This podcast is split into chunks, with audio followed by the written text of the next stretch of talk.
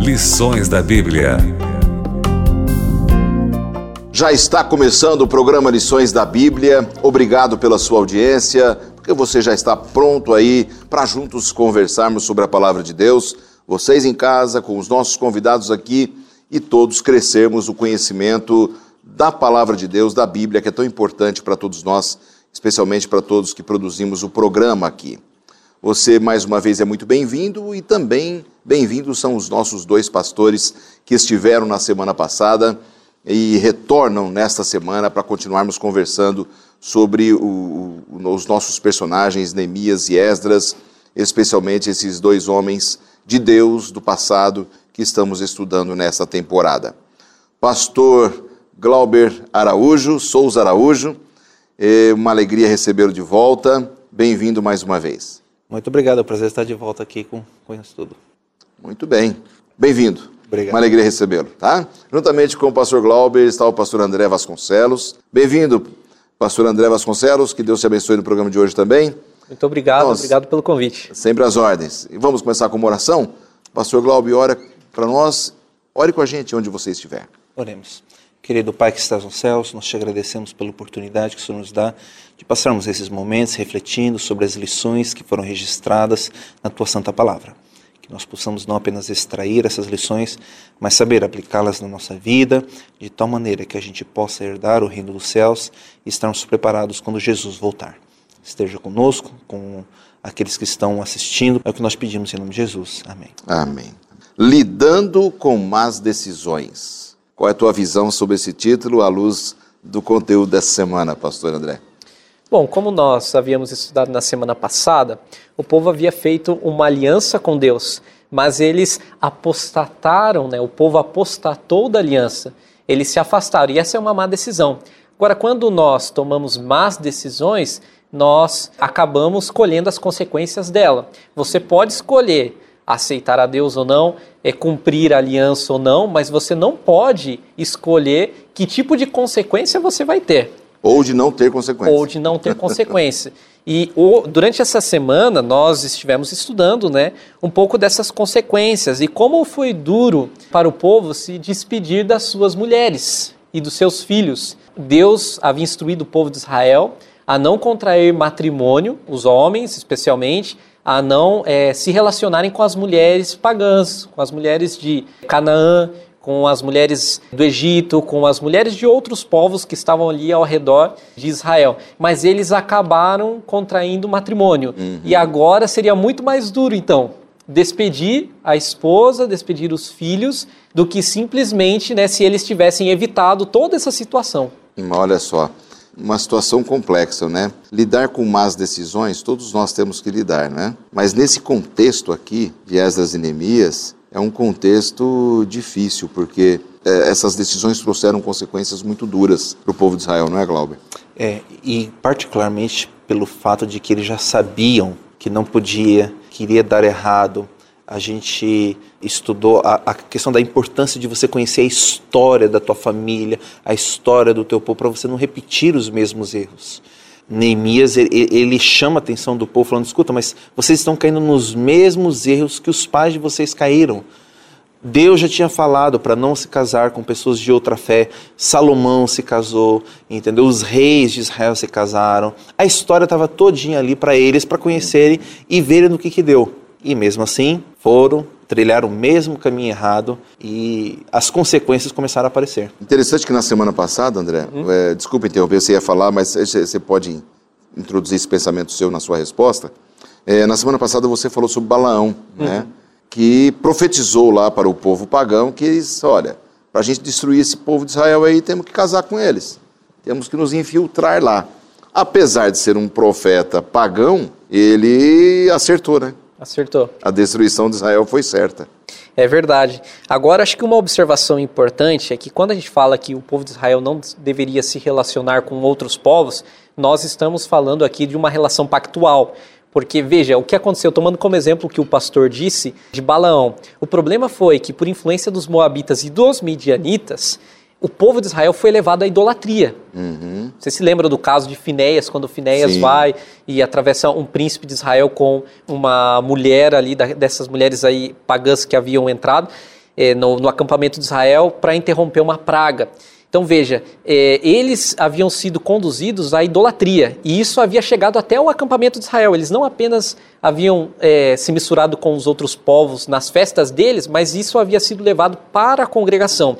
Então, em nenhum momento a Bíblia proíbe você se relacionar com pessoas que não possuem a mesma fé, o mesmo credo religioso e não servem ao mesmo Deus. Um exemplo claro, porque veja, aqui no capítulo 13 de Neemias, fala, por exemplo, de, mulher- de mulheres moabitas, no verso 23.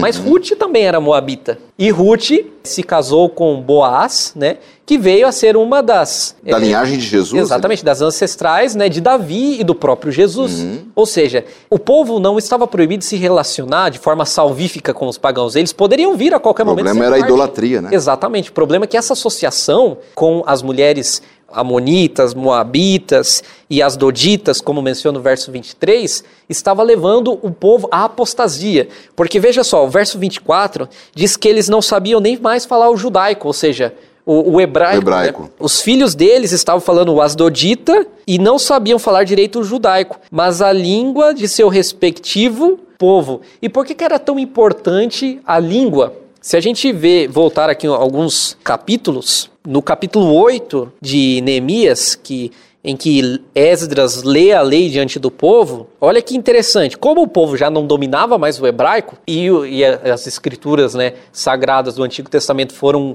escritas em, em hebraico, olha só o que aconteceu. Leram no livro, na lei de Deus, claramente, dando explicações de maneira que entendessem o que se lia. Ou seja, eles precisavam explicar. Vários comentaristas bíblicos associam esse verso aqui com a origem dos Targumim, ou seja, as traduções, né, versões aí do- da Bíblia, do Antigo Testamento, é, aramaicas. Então eles precisavam explicar numa língua que fosse acessível para o povo, porque eles já não dominavam mais o idioma das escrituras. Isso mostra o quê? Que eles haviam perdido completamente a identidade do povo da aliança. Como é que você vai entender a vontade de Deus se você não, não souber a língua do livro, né? Exatamente. Agora, é perfeitamente compreensível que as mães daquelas crianças que nasceram de casamentos mistos, né, de judeus com aquelas mulheres de toda aquela região, mas que não eram mulheres judias, mulheres hebreias, vamos usar assim o termo, que elas passassem os valores delas para as crianças. Que isso é natural, que a mãe passa mais tempo com a criança e os valores delas eram valores fincados no paganismo, na idolatria. Claro, passaram para elas essas, esses costumes, né? É, quando a gente se envolve com uma pessoa que não tem da mesma fé, isso não quer dizer necessariamente que a minha fé particular ela vai ser alterada. Existem muitos casos de pessoas que Claro. viveram a vida toda com uma pessoa que tinha uma, uma outra fé e cada um seguiu o seu caminho na sua fé. Porém, aquilo que você mencionou, os filhos, aí é uma outra questão. Porque surge a, a dúvida, nós vamos educar esses meninos em qual fé? Na sua, na minha, aí cada um começa a puxar, entendeu? O filho para o seu lado, começa a ter discussão, e esse assunto acaba dividindo famílias, entendeu? É, cada um vê é, a, a, a outra posição como quase diabólica, entendeu? Se eu não educar o filho no meu lado, na minha fé, ele vai ser educado numa outra religião, vai perder a salvação e vice-versa, entendeu? Aliás, já foi tema até de separações conjugais, né? Com certeza. A, a, a diferença da fé, que a gente chama de jugo desigual na Bíblia, né? Exatamente. O jugo desigual. O jugo igual já não é fácil, né, André?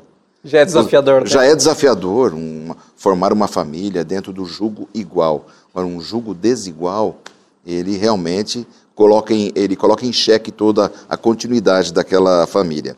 No nosso manual de estudos, a gente percebe aqui a reação de Neemias. Como é que a gente vê ali na parte de domingo essa reação dele? Como vocês viram essa reação? É, ele, a reação dele foi forte, né? Como nós estudamos na semana passada, Ele era um homem posicionado. ele era um homem né, é, de atitude. Ele não era uma pessoa passiva, até porque ele era o governador. Então, ele era a pessoa que havia sido colocada né, sobre o povo de Israel para liderá-lo. Então, ele de fato era a pessoa que tinha que tomar uma atitude. E aqui o verso 25 diz que ele contendeu com o povo, né? E diz palavras fortes, diz assim, que o amaldiçoou também e espancou algum deles. É forte essa, essa expressão, né?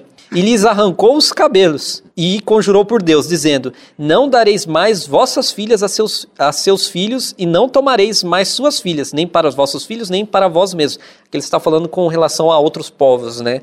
Então, a atitude de Neemias foi uma atitude forte, uma atitude severa.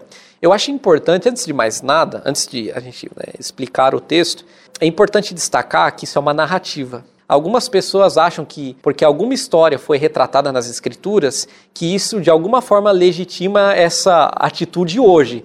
A Bíblia fala que Salomão teve muitas mulheres, nem por isso você vai né, ter aí mais de 900 mulheres. Não, não é isso. Então a Bíblia, muitas vezes, ela retrata é, uma história e ela mostra as consequências daquela história e deixa que o leitor então veja né, as, as consequências e faça a sua leitura, se isso é certo ou errado. Claro. Então tem porções da Bíblia, como o Pentateuco, cuidado que é um, código, que é um né? código legal, ou seja, que diz faça isso, não faça aquilo. Mas na narrativa, o fato de Neemias ter feito isso não necessariamente quer dizer que você né, está aí é, liberado né, que sair e bater em qualquer um na rua aí que esteja pecando. Não é bem Bom, por aí. Mas é uma questão cultural, né? Acho que essa da época aqui. Então, veja só, eu acho que a gente pode ler o texto assim e a gente até se sentir um pouco envergonhado de às vezes a gente não agir de uma maneira tão incisiva com relação às vezes ao erro de certos amigos, irmãos, colegas, entendeu? Puxa, a gente deveria deveria ter um pastor que faz isso também, entendeu? Que vai, que o problema é que nós temos que avaliar o contexto onde isso aconteceu. Em primeiro lugar, Neemias ele era um oficial da nação. Ele era um poder, digamos assim, civil, jurídico, entendeu? Policial também. As atitudes que ele tomava não eram apenas assim, entendeu? Num contexto hoje onde é só o poder religioso que está aplicando ali as regras. Ele estava atuando como um líder civil. E um outro fator importante: as regras do país eram as regras que você encontra, você encontra no livro de Gênesis, Êxodo, Levítico, Números e Deuteronômio, o Pentateuco. Então o que acontece? Isso é todo um contexto, né? Tem todo um contexto, Claro. entendeu? Então, naquela época, quando a lei do país era justamente a lei bíblica, que dizia que não podiam se casar com pessoas de outras fés, de outra fé, havia uma penalidade, havia um- uma, uma execução a ser realizada. Hoje, se eu, Glauber, for na minha comunidade de fé e querer fazer a mesma coisa, eu posso ir preso. Porque eu não tenho essa autoridade. Não é minha E responsabilidade. vivemos num outro contexto de leis também. né? Exatamente. Então, às vezes, tem pessoas que criticam os líderes da igreja porque não agem dessa forma, daquela forma. A gente tem que avaliar o contexto. Não é, não- nós não estamos nos mesmos tempos. A lei da nossa nação não é a lei que você encontra no Pentateuco. E a gente tem que ter sabedoria para poder aplicar Perfeito. esses princípios. Aqui no, aqui no manual nós encontramos uma frase, e lá no final da parte de domingo, um parágrafo, o último parágrafo, na metade diz assim: essa conduta era prevista, era uma punição pública prevista. Sim. Então devia ser prevista por lei, pela, como você disse, pelo código, pela constituição deles. Então era um, um contexto social em que isso eh, tinha a sua aplicabilidade. né? Inclusive, pastor, quando menciona no verso 25 que ele amaldiçoou aquelas pessoas, eh, nós não devemos pensar que, ele, que Neemias saiu xingando aquelas pessoas ou falando palavras aí de baixo calão. Não é essa a ideia de amaldiçoar aqui. É, a ideia de maldição aqui é a maldição da aliança. Ou seja, como o pastor Glauber falou, ele está trazendo aqui uma punição, uma punição nos moldes de uma maldição pactual. É, Levítico capítulo 26, Deuteronômio capítulo 28, traz uma série de maldições né, para os transgressores, porque como nós vimos aqui no- já no, no livro de Neemias, há alguns momentos que Deus faz uma aliança com o povo, né, por intermédio aí ou de Esdras ou de Neemias, que convocam eles para se comprometerem com os estatutos, com as estipulações do pacto. Então, a maldição aqui é uma imprecação pactual. Então é importante destacar isso. A, a atitude de Neemias, por mais que pareça dura aos nossos olhos aqui, não era tão dura de- eh, desde o ponto de vista da, da ética do Antigo Testamento, porque muitos casos eram administrados no Pentateuco com a morte. Você vai ver tem vários tipos de pecados no Antigo Testamento que dizia que o, o pecador deveria, o transgressor, ser eliminado do povo. E o eliminar ali dá a ideia de morrer, né? Então, por exemplo, o homem que transgrediu o sábado em Números capítulo 15 foi apedrejado. Então, existia uma, um, um código né, legal em que quando o transgressor falhava ou descumpria algumas das estipulações do pacto, ele tinha que colher as maldições disso. Hum. Então, se nós olharmos desde essa perspectiva, a atitude de Neemias foi amena, porque ele poderia simplesmente ter aplicado em alguns casos ali, hum. é, dependendo da circunstância, a pena capital. Claro. O mais importante, que é o supra-sumo do detalhe aqui, é que ele foi um homem com convicção, convicto da verdade, não é? E a, a repreensão que ele deu, de novo aqui, Glauber, se a gente pegar, por exemplo, o nosso texto aqui de segunda-feira, é, é, a gente vê na repreensão de Neemias um relembrar também do que foi no passado de novo. Sim. Ele sempre fazia isso.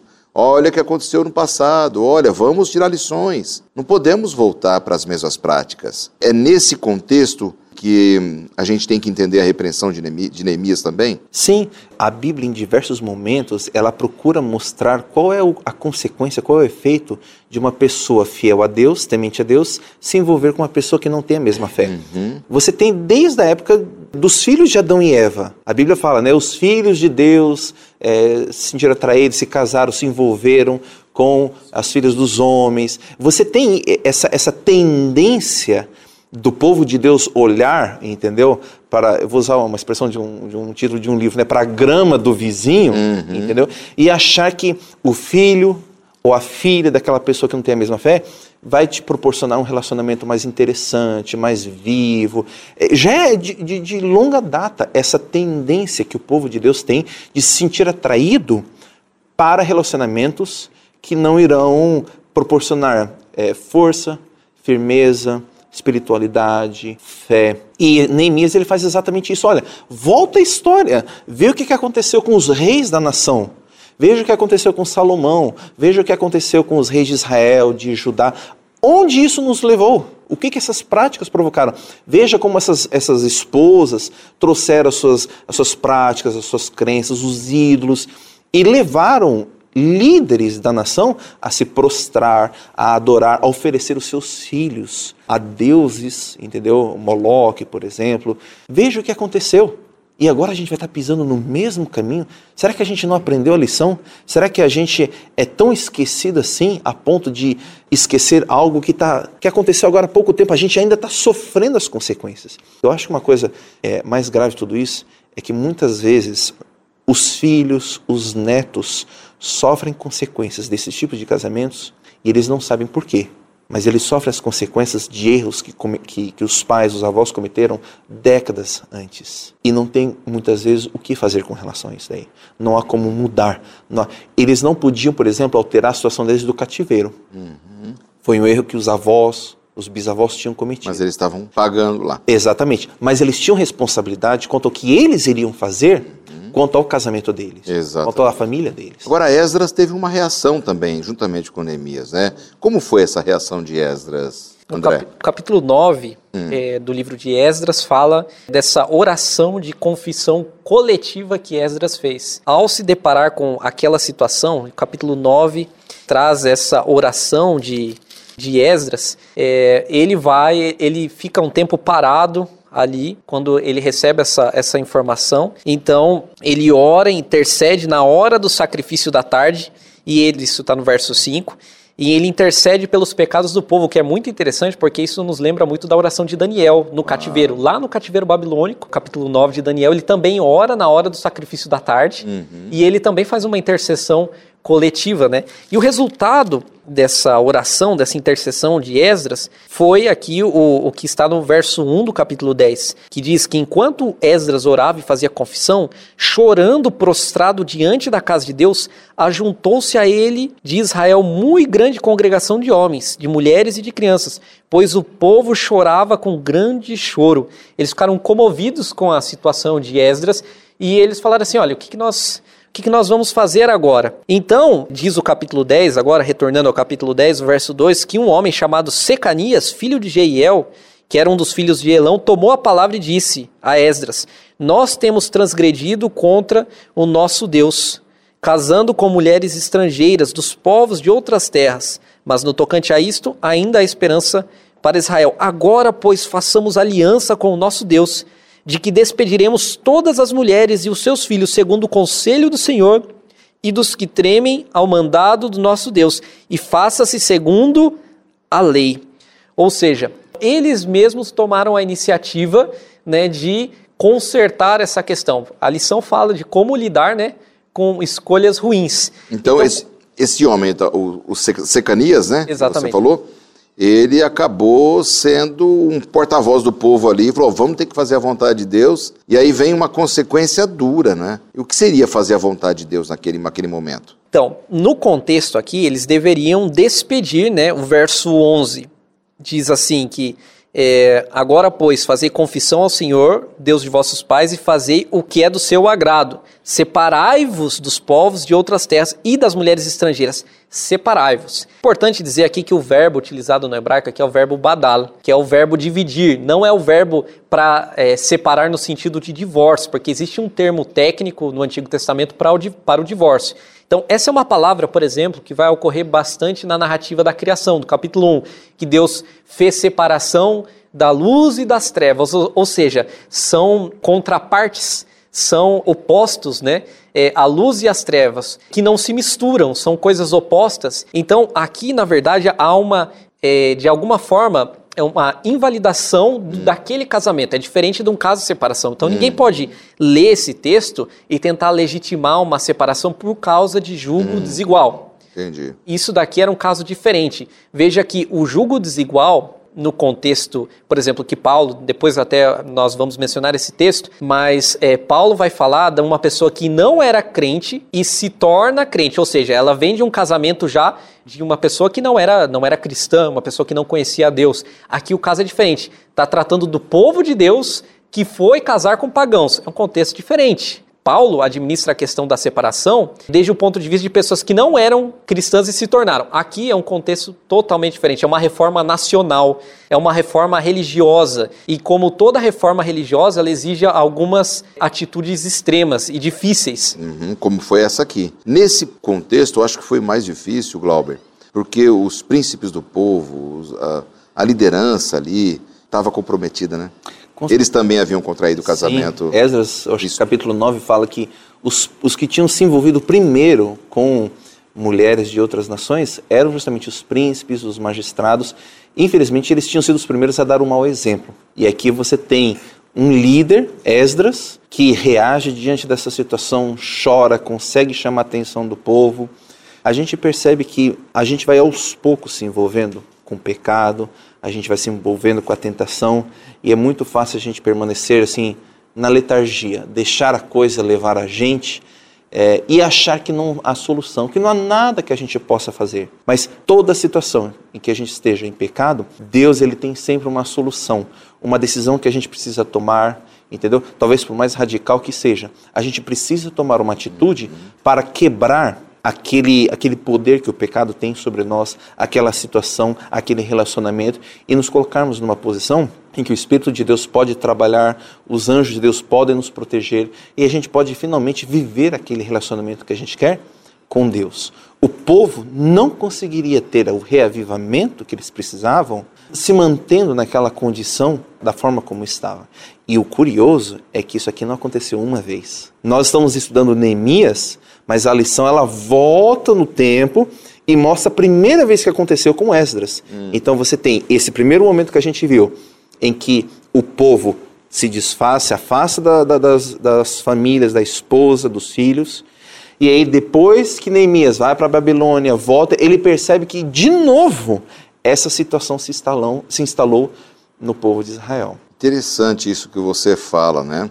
Por outro lado, não deixa de ser chocante também a ação para uma desobediência declarada, para uma proibição, que era o casamento misto, é, houve a necessidade de uma decisão enérgica, também drástica, né? A gente tem que considerar o aspecto do contexto, já foi falado isso, né? Porque nós estamos falando aqui de um governo teocrático, em que Deus é o juiz da terra, e o juiz da terra de Israel, né, o juiz do povo. E nesse contexto tinha algo que estava em jogo. Aqui nós não estamos falando do caso de separações em nível individual. Hum. Caso de uma família, por exemplo, uma pessoa, uma irmã, por exemplo, que é casada com um não cristão Sim. Uma pessoa que não é crente. Não é é esse o assunto é. aqui em questão. A questão é o papel do povo de Deus, de Israel, né? Como representante de Deus aqui estava sendo comprometido, porque os filhos não sabiam mais nem ler as escrituras. Havia o perigo de Israel ser levado totalmente à apostasia. Então, esse era o perigo que eles incorriam aqui.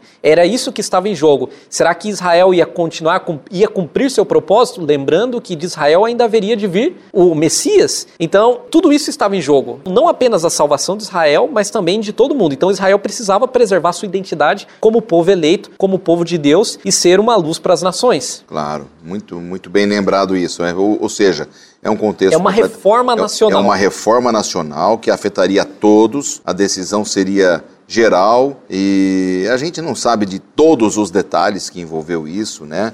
Essa despedida ali dessas, dessas famílias, né? Mas o fato é que ela aconteceu. E é muito importante o que o Glauber também, o pastor Glauber mencionou, é que esses casamentos eles foram invalidados. Não houve divórcio aqui. Esses casamentos não foram reconhecidos. É diferente. Esdras capítulo 10 não está falando de divórcio como nós interpretamos hoje. Então ninguém eh, pode ler esse texto e tentar eh, legitimar uma separação Exato. com um, um- um esposo ou uma esposa incrédula com base nessa leitura. Exatamente. Para a gente puxar este princípio lá do Velho Testamento para os dias de hoje, como é que a gente encara então o casamento hoje? isso? Como é que a gente aplica isso? É, o texto de 1 Coríntios, capítulo 7, traz uma orientação muito interessante. Está no verso 13, que diz assim: E a mulher que tem marido incrédulo e este consente em viver com ela, não deixe o marido, porque o marido incrédulo é santificado no convívio da esposa, e a esposa incrédula é santificada no convívio do marido crente, ou seja, vice-versa. De outra sorte, os vossos filhos seriam impuros, porém agora são santos.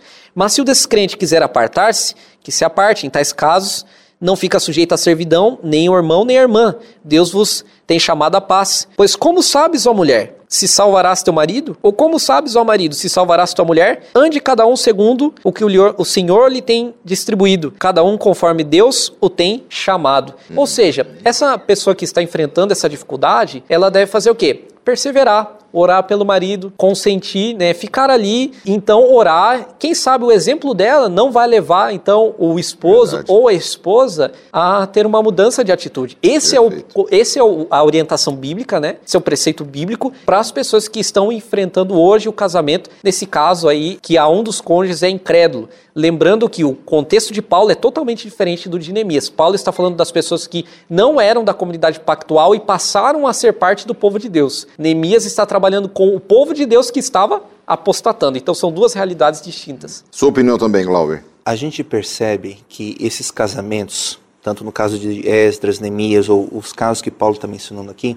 são casos que deram muita dor de cabeça, muito problema. Imagina o relacionamento entre o marido e a mulher, a gente vê a questão da educação dos filhos. Sim. Isso é um assunto que dá muito trabalho, muita dor de cabeça, muita frustração, muita angústia.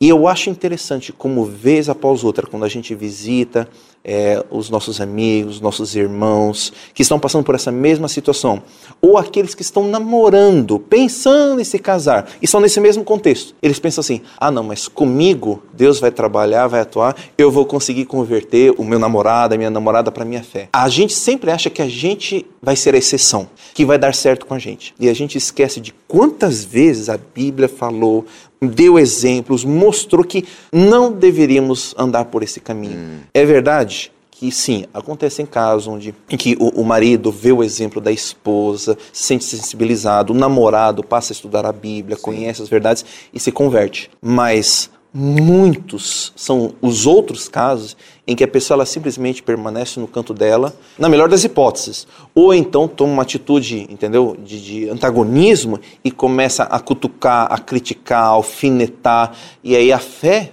da pessoa vai esfriando, vai se sentindo angustiada. A gente conhece casos, entendeu, de pessoas que estão fracas na fé, porque o marido ou a esposa está sempre ali provocando, criticando. Então, o princípio bíblico permanece. Procure casar, conhecer e se relacionar com pessoas que são da mesma fé. Exato. Que nem você falou, a vida com a pessoa da mesma fé já é difícil. Exatamente, Imagina. imagina, né? É, aí vem uma pergunta, André.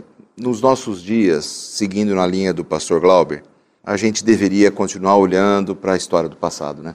Com Porque é são os, nossos antepassados espirituais, de todas as religiões que nos assistem aqui agora, todos. Né? Quer dizer, você é um cristão, o seu passado está fincado ali. Então a gente tem que olhar para trás, né? Tem, tem um, um, um, filósofo judeu que eu gosto bastante, que o nome dele é, é Avraham Yoshua Heschel, e ele diz que fé é história.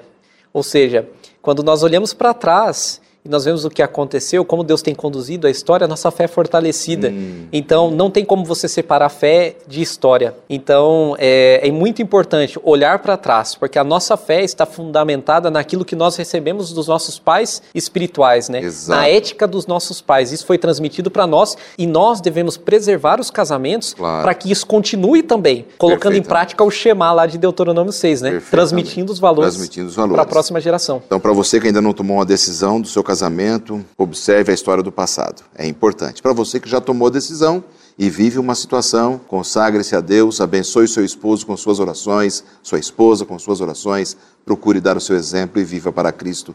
Não tem outra saída. Obrigado, pastor Glauber, pela sua participação nas duas semanas. Valeu aí pelos conceitos. Deus abençoe muito seu trabalho na Casa Explicadora e esperamos vê-lo em breve novamente aqui no programa. Pastor André, a mesma coisa. Muito obrigado. Deus abençoe e até a próxima oportunidade, se Deus quiser. Tá um certo? Prazer. Obrigado pela sua audiência e até o próximo programa. Você ouviu Lições da Bíblia